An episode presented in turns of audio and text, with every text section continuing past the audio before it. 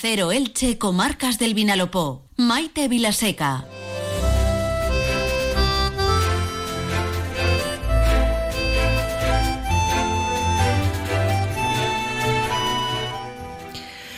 Bueno, pues como les decía, vamos a recibir a nuestro primer invitado, que es el concejal del equipo de gobierno del Ayuntamiento de Elche, José Claudio Guilaber, que un poco, permítame, José Claudio, bienvenido, buenas tardes. Hola, muy buenas tardes.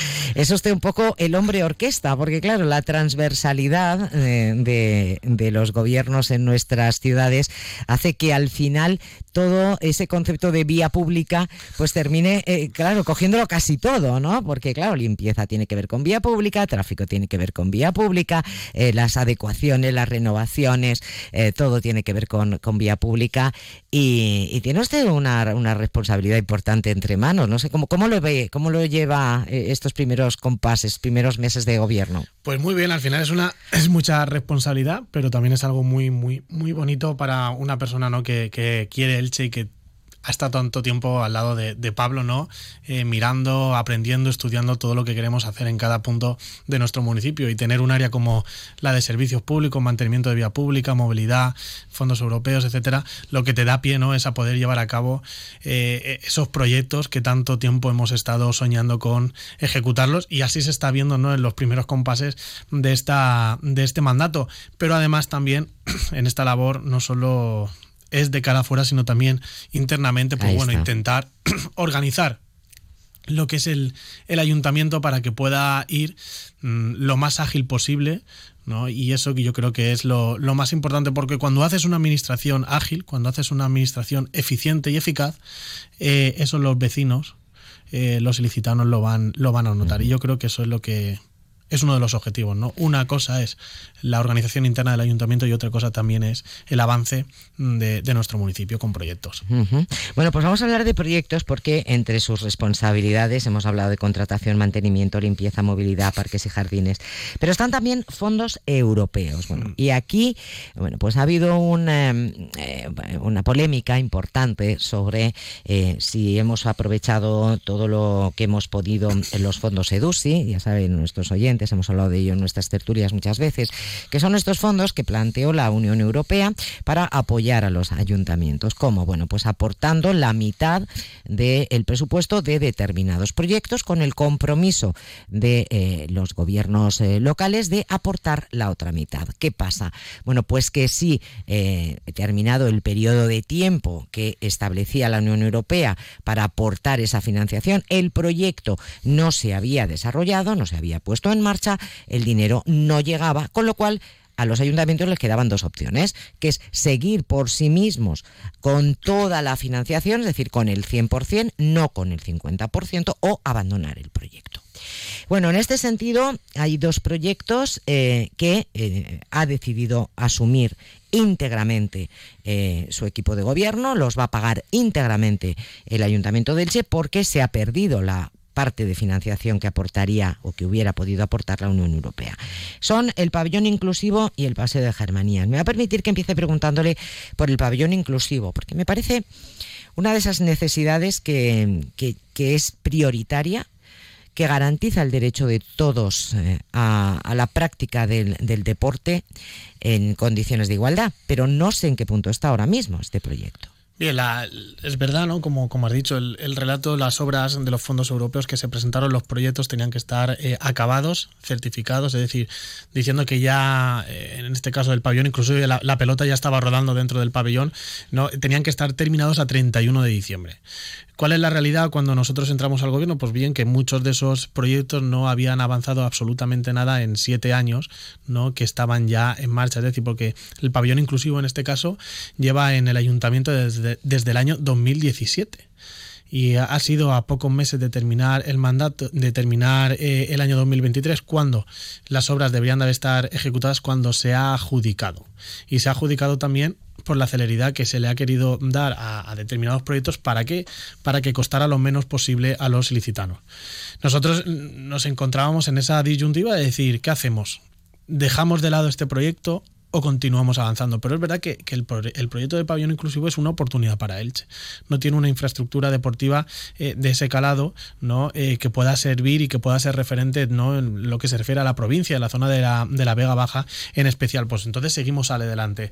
Eh, en esas obras, como bien saben, primero el pabellón se presupuestó en 7 millones. El retraso en adjudicar la obra, en llevarla a cabo, subió, se incrementó a 12 millones de euros. Eh, la Unión Europea pagaba 3 millones y medio y el resto lo tenía que sufragar el ayuntamiento. Pues bien, nosotros adjudicamos las obras, eh, nos sentamos con la empresa, dijimos que tenían que dar la celeridad máxima ¿no? desde el Departamento de, Urbanismo, de Estrategia Municipal que lleva eh, Francisco Soler que lleva Francisco Soler y desde fondos europeos nos sentamos con la, con la empresa y la empresa es verdad, la adjudicataria que sí que ha tenido un muy buen ritmo en cuanto a la ejecución de, de esas obras que hemos llegado a, poder certificar eh, un, que han sido eso, quedan pendientes de ejecutar unos 5.629.000 euros. Es decir, estamos hablando que se ha perdido mucho dinero. Sí, se ha perdido mucho dinero. Al final hacemos una reflexión. En política venimos no para estar, sino para hacer. Y este gobierno lo que quiere es hacer y no estar por concretar un poquito, ¿cuándo eh, estará operativo ese pabellón? El pabellón inclusivo, recuerdo que está en la zona norte del barrio de Carrús. En el cementerio, la zona del cementerio de Nuestra Señora de la Asunción, al lado del Aljú. A finales de, año estará ya el, pabellón. ¿Y cuánto nos ha costado al final? 12 millones. 12 millones, esa es la realidad. El pabellón inclusivo han sido 12 millones de euros. Bueno, vamos con otro, el Paseo de Germania, porque vaya que no se ha escrito, ¿eh? Es decir, que si hasta ahora habíamos hablado y escrito y vertido, como se dice, ríos de tinta. Está, la par en torno al, mercado central. Al mercado central, sí, sí, no es verdad, ¿eh? Está empezando a coger esto una, una, una situación un poco parecida. Paseo de Germanías, bueno, más allá de la polémica sobre el modelo de proyecto, si la cruz se queda, si la cruz se va, eh, ¿en qué punto estamos ahora mismo? Le pregunto un poco lo mismo que con el pabellón. Al final, ¿cuándo vamos a ver la nueva imagen del Paseo de Germanías y eh, cuánto nos va a costar? Las obras tienen que estar concluidas en mayo. En mayo. Eh, el proyecto está presupuestado en 1.100.000 euros y ahora mismo hay certificados 990.000 euros. Eso es lo que está ahora, las situaciones que están terminando lo que es el acceso pegado al colegio, ¿no? Para poder abrirlo ya. En la segunda fase será la pavimentación, lo que es el, refugio, mm, en la zona interior del refugio ya se ha, se ha abierto, eh, se han abierto ya las, las bocas de, para respirar, para que respire todo lo que es el, refugio. Se ha llevado a cabo un, vaciado y es un refugio que sí que se hizo primero en la, en la República, Luego, eh, en los años 50, se, reformó el, refugio, se hormigonó y se llevó a cabo mucho más, eh, porque al final el refugio estaba hecho de arena. Y lo que hicieron en los años 50 fue hormigonarlo, ¿no? Para evitar derrumbes de lo que sería la, la, plaza. Entonces la situación es esa. En mayo la obra tiene que estar terminada. El ayuntamiento está encima de la obra, está encima de la empresa, está exigiendo, porque al final lo que queremos es que Elche se convierta en un referente en el cumplimiento de los contratos. Lo que no podemos permitir es que las obras se demoren. Lo que no podemos hacer es que luego eh, las empresas eh, presenten modificados solicitando ampliaciones de tiempo. Se ha terminado, queremos que se acabe ese tiempo. Lo que queremos es agilidad. Y eso se consigue estando encima de las obras, mandando a los técnicos que estén todos los días. Y si es necesario que el político vaya a sentarse con ellos y a estar todos los días en la obra para ver si está avanzando, vamos a estar. Entonces, en ese punto está ahora mismo eh, Paseo Germanías en mayo, las obras tienen que estar terminadas, están terminando lo que es el acceso pegado al, colegio y luego van a empezar ya a lo que es la colocación de la pavimentación. Ya se han plantado los árboles que van a estar en, la zona del Paseo de Germanías, han plantado eh, plátanos, eh, se han hecho ya los caminales, el siguiente paso también van a hacer, va a ser colocar los chapones, que es lo que va a permitir empezar a colocar ya la pavimentación, es decir, el pavimento que va, que va a estar en, el, en esa plaza. Y eh, la cruz se queda. La cruz se queda. Era un compromiso electoral. Es una cruz.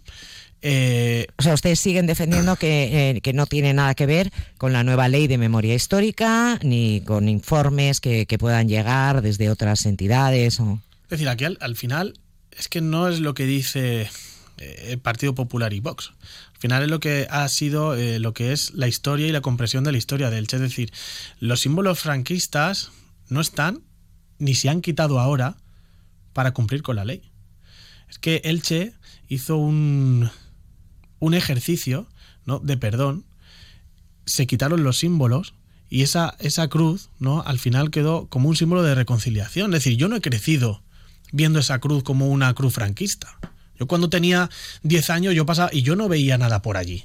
No vi el altar. No, es decir, al final esa cruz se ha reconvertido eh, en un símbolo de, reconciliación y, y, de recuerdo al final de una de las etapas más tristes de la historia de España, en las que hermanos y primos fallecieron. Y ya está con independencia de su ideología política. Aquí lo que no tenemos que hacer es entrar ya otra vez en el revanchismo, porque si todos los alcaldes socialistas la han conservado y la han protegido, no tenemos que venir nosotros ahora a quitar algo que fue eh, o que ha sido eh, un elemento de unión en una plaza de convivencia. Bueno, pues van avanzando estas dos obras, eh, Paseo Gervanías Nueva Imagen, Pabellón Inclusivo para finales de año, y le acusa a ustedes la oposición de que mucho prometer para el barrio de Carrús y poco cumplir. Y bueno, vamos a centrarlo en un punto muy concreto, que es la zona del barrio de Porfirio Pascual, lo que se conoce como la fachada este del barrio de Carrús, donde hay un proyecto importante de regeneración. Eh, este no es con fondos europeos, es con fondos eh, Next Generation, pero em, eh, conlleva el haber tenido que renunciar a un proyecto que sí iba con fondos eh, europeos, que era el, el, que se conocía como la fachada este. Este se ha perdido, pero se mantiene la regeneración del barrio de Porfirio Pascual. Explíquenos un poco usted la diferencia entre ambos proyectos. Esto, esto es muy importante, ¿no? Al final nuestro compromiso de Carrús es es claro, lo estamos demostrando en los primeros compases del mandato. Hemos empezado la licitación del proyecto de Highton, vamos a reformar la calle José García Fernández, que ya tenemos el proyecto encima de la mesa y que los próximos días lo anunciaremos pero es que además, con el barrio de Porfirio Pascual, nuestro compromiso es claro. ¿Y cómo se materializa en ese compromiso?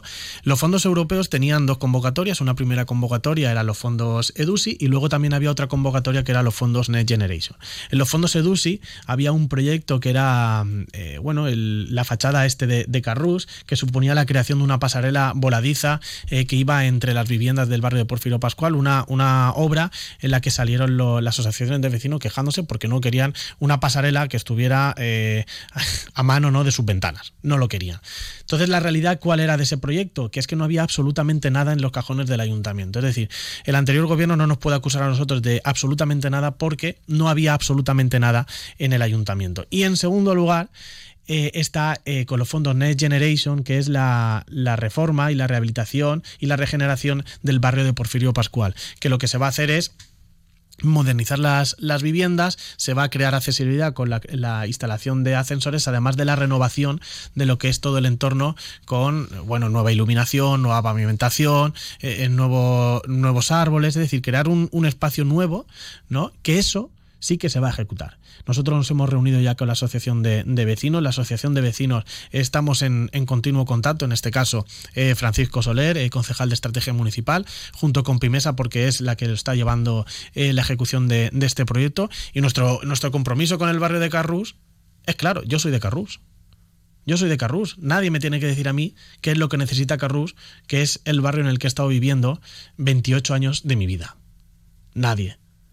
Entonces, que vengan eh, un equipo de gobierno anterior que ha estado ocho años y que ha sido incapaz de poner en marcha eh, Highton, que ha sido incapaz de llevar a cabo el proyecto con los EDUSI, con los EDUSI para el barrio de Porfirio Pascual, que no había avanzado el Next Generation con la regeneración del barrio de Porfirio Pascual, que venga ahora a decirnos a nosotros no sabemos qué, pues hombre, se podrían dedicar a, otra cosa, ¿no? que no a, decirnos que no tenemos un compromiso claro con el barrio de Carrús. Bueno, y otro aspecto, el centro social del barrio de San Antón, eh, que ya han empezado las obras, ¿esto cómo va? Sí, la verdad que está, está en fase bastante... ¿Esto qué nos cuesta? Porque esto va con fondos europeos, con falta, aportación municipal... Falta por ejecutar 1.350.000 euros. Eh, ya han levantado la, la planta, ya está levantada la estructura, va a muy buen ritmo, eh, esta, esta, semana, ¿no? Que estuvimos en las paellas en honor a, San Antonio y este fin de semana van a ser la, a San Antón, que este fin de semana van a ser las fiestas, estuvimos por ahí, lo estuvimos viendo y la verdad que estamos contentos porque están, eh, se adjudicaron las obras después del, del verano y ha ido a muy, muy, muy buen ritmo. Entonces estamos eh, contentos. ¿Cuándo lo veremos? Terminado eso, en, un par de meses. Al final estamos hablando de que estas obras van a estar sobre mayo, junio. Pero rápido, ¿no? Sí, sí es que las obras van bastante, bastante rápido, van muy ágiles. Bueno, y hablando de agilidad y de rapidez, pues esto nos lleva, de pronto he hecho yo aquí una asociación de ideas con el tema del tráfico. Y también esta semana pues ha habido bastante polémica después de que ustedes anunciaran que descartaban eh, la imposición de sanciones, es decir, de multas en la zona de bajas emisiones. Que en principio esto Claro, choca un poco porque uno dice, vamos a ver, si eh, cuando se establecen las zonas de bajas emisiones es para que no haya, haya el menor tráfico posible, para que no se aparque en doble fila, para que no se conduzca a mucha velocidad, pero claro, si no se sanciona, eh, al final cómo se va a respetar esto de las zonas de bajas emisiones. Así que tienes un minuto y medio para explicárnoslo porque vamos justitos de pues, tiempo. Al final esto es muy claro. Si la gente va a aparcar en doble fila y si la gente va a seguir, va a conducir a alta velocidad, se le va a multar porque está incumpliendo la normativa de, tráfico y la ordenanza municipal. Otra cosa es la zona de bajas emisiones. La zona de bajas emisiones es impedir que personas que no tienen la capacidad económica para comprarse un vehículo eco o de bajas emisiones puedan circular libremente por nuestro municipio. Es decir, tenemos que estaríamos haciendo licitanos de primera y licitanos de segunda, según su capacidad económica, y limitando la libertad de movimiento según la capacidad económica de una persona. Aquí lo que tenemos, y nos ajustamos nosotros a los datos, y es que los datos eh, que aparecen en el proyecto de la zona de bajas emisiones dicen que Elche cumple con la normativa tanto estatal como europea. En el momento que Elche no cumpla con la normativa estatal y europea en calidad de aire y acústica, seremos los primeros que tomaremos, eh, nos sentaremos y tomaremos las acciones que sean oportunas. Pero a, día de hoy, a día de hoy Elche cumple con toda la normativa europea y estatal en calidad de aire. Por tanto, es necesario eh, restringir, sancionar, limitar la libertad de movimiento de las personas. No, ¿por qué? Porque Elche cumple. Es que Elche no es Madrid, Elche no es Barcelona y Elche no es Tokio. Es que estamos hablando de que Elche, por suerte, por suerte, la calidad de aire es buena o muy buena. Y eso es lo que dicen los datos, tanto a nivel europeo como a nivel eh, estatal. Entonces, querer cogernos, querer cogernos y querer compararnos con ciudades como Barcelona cuando no tenemos el nivel de tráfico que Barcelona, pues hombre, no es coherente. Esto quiere decir entonces que la zona de bajas emisiones va a quedar limitada a las calles peatonales, a las que ya son peatonales en el casco histórico. Sí, claro, es que al final es que es eso. Y nosotros ya tenemos implantado una zona de bajas emisiones. ¿Cuál? El, el centro histórico. ¿Por qué? Porque ya está peatonalizado. Pero es que en el resto de calles tampoco hay datos que evidencien que estamos superando los parámetros establecidos por la normativa española y europea. Es que estamos cumpliendo. ¿Por qué tenemos que limitar el acceso de movimiento a personas que no tienen recursos? Para comprarse un vehículo eco? ¿Me lo puede explicar alguien? Es que también tenemos que reflexionar sobre esto. Porque si yo ahora mismo no tengo un vehículo, porque no me puedo comprar un vehículo eco, yo cuando voy a una ciudad como puede ser Barcelona, no tengo acceso, no puedo permitirme el lujo de entrar al centro de la ciudad.